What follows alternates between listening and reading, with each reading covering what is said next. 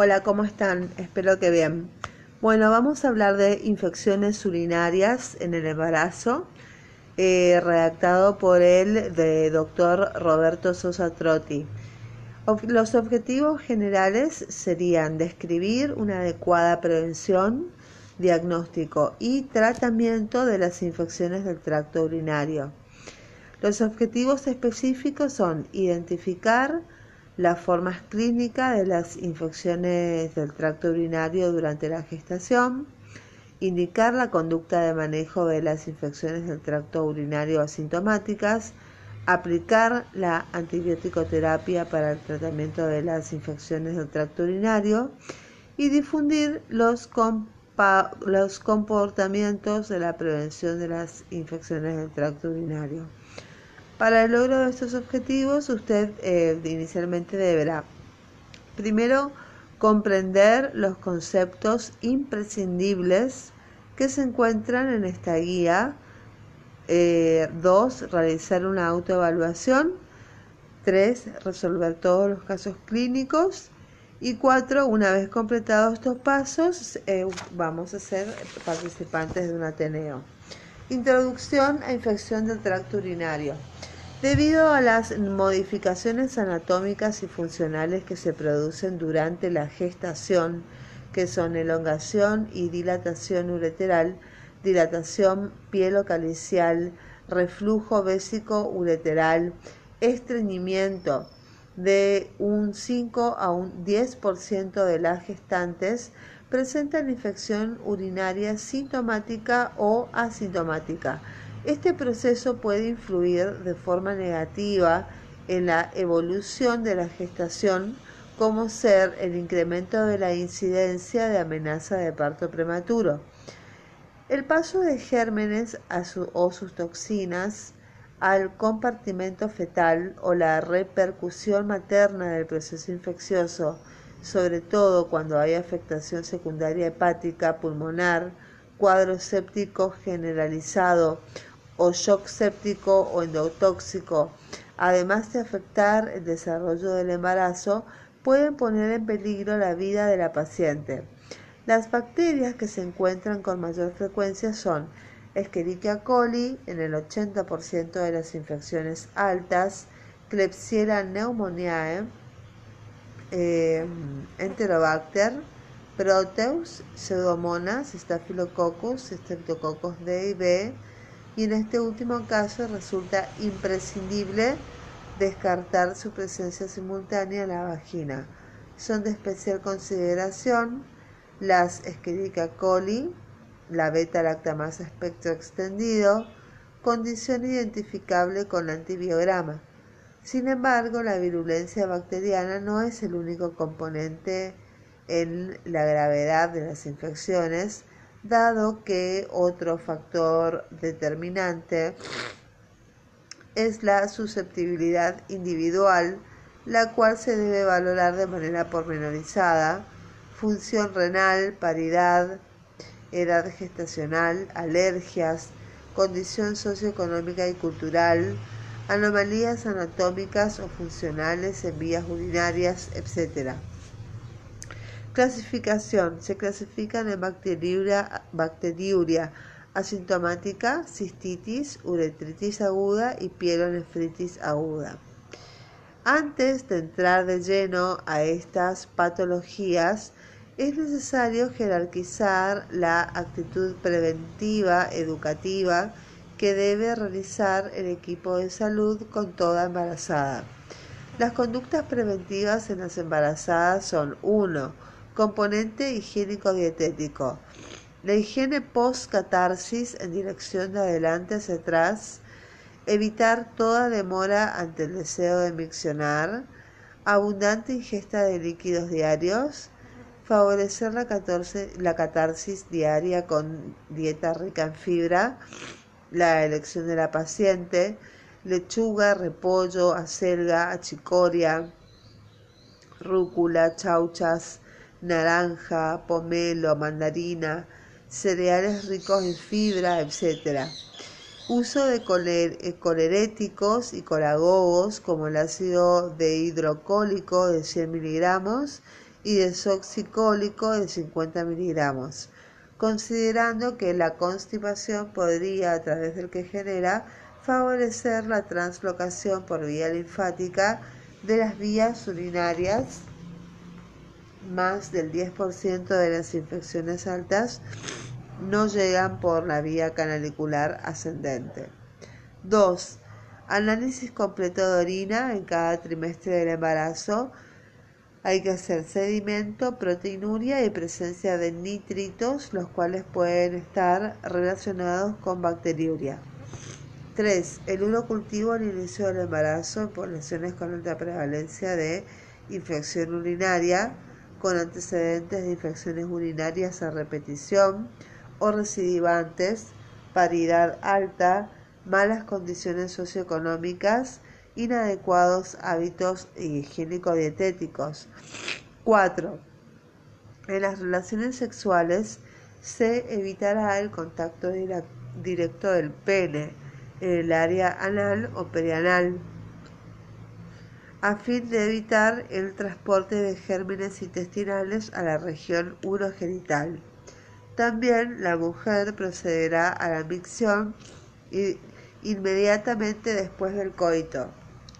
También, como profilaxis de la infección urinaria en la gestación y puerperio, se evitarán los cateterismos vesicales porque pacientes hospitalizadas la pueden inducir en un 8 a 12%. Con respecto al procedimiento de recolección de muestras para urocultivo, estas deben ser instruidas y escritas a cada paciente que se debe realizar el estudio a fin de evitar procedimientos inadecuados que invaliden el resultado y deban repetirse con las consecuencias que esto puede acarrear. Tenemos la retención vesical previa de al menos 3 a 5 horas, reducir ingesta previa de líquidos, contar previamente con frasco estéril para urocultivo, oportunamente se lo abrirá sin tocar en su interior, inmediatamente antes de iniciar el procedimiento en sí, realizar lavado de manos e higiene genital con agua y jabón común nuevo, enjuague y secado posterior para evitar el goteo sobre frasco estéril con papel y rollo de cocina.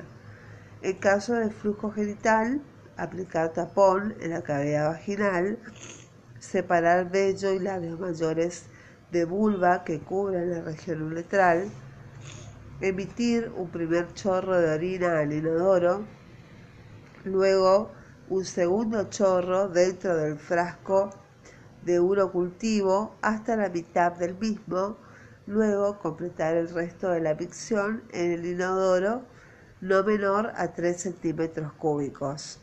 Tapar correctamente el frasco sin tocar su interior y entregar al laboratorio en la brevedad. En caso de demora de más de 30 minutos, conservar el frasco en la zona media de la heladera hasta la entrega dentro de las 24 horas. Con respecto a la bacteriuria asintomática, el criterio diagnóstico de bacteriuria asintomática es tener un urocultivo con más de 100.000 bacterias por mililitro. Su frecuencia varía del 2 al 7% dependiendo de la paridad y condición socioeconómica. Existen evidencias, aunque en controversia en los distintos investigadores, de la mayor frecuencia de pretérmino preeclampsia y anemia materna asociada a la bacteriuria sintomática. El diagnóstico. Un primer paso de sedimento de orina y luego urocultivo.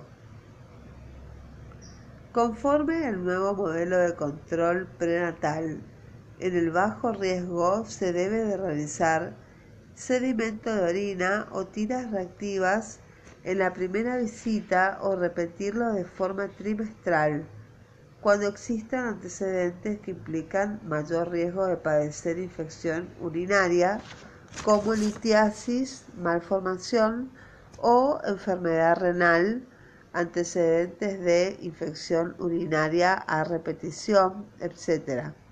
Se realizará de forma mensual o con la periodicidad que se estime oportuna.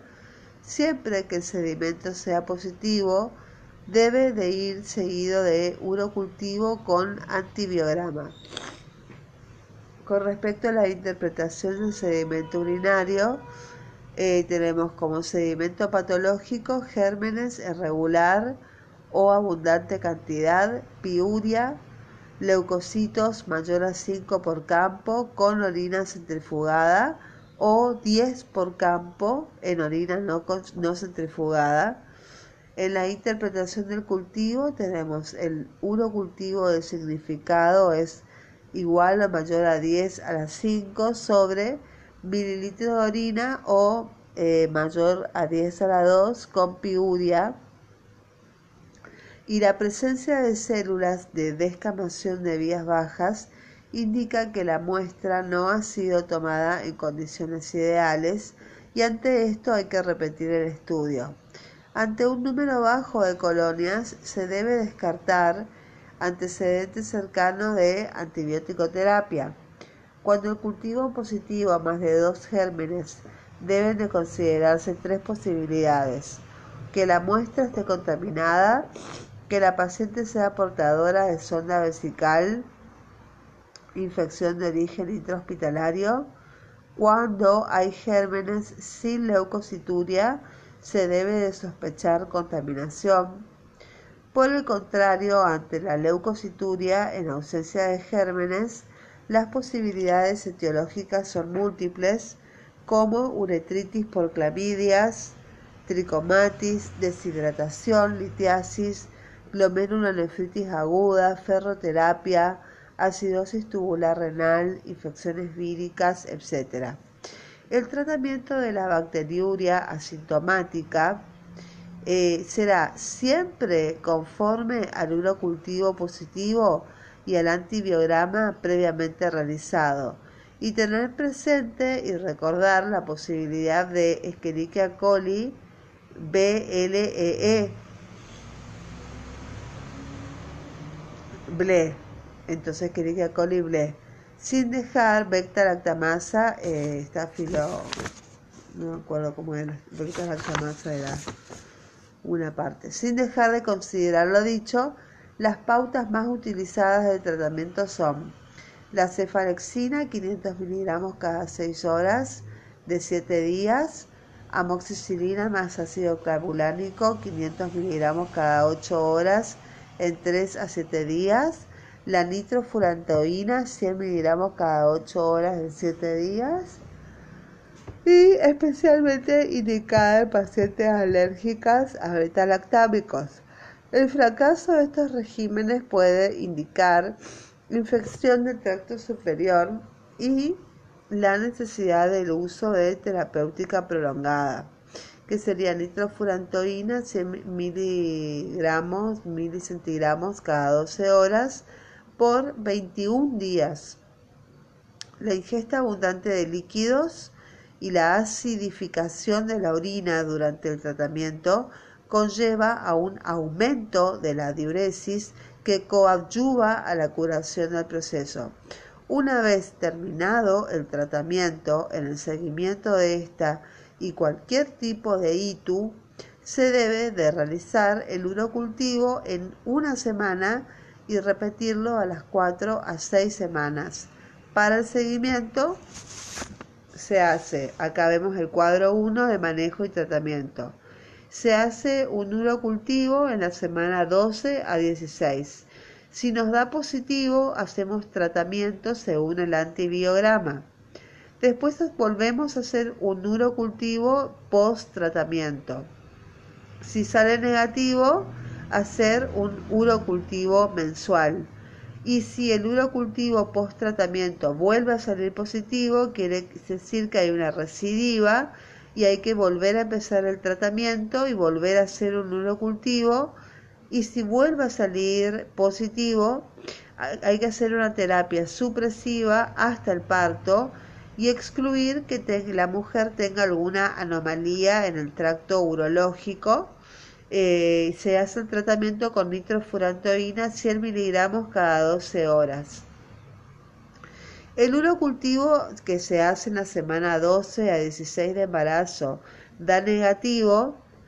Vamos a ver si la paciente tiene riesgo elevado, o sea que es una paciente que tiene el antecedente de haber padecido de infecciones del tracto urinario previamente, se hace un urocultivo cada tres meses.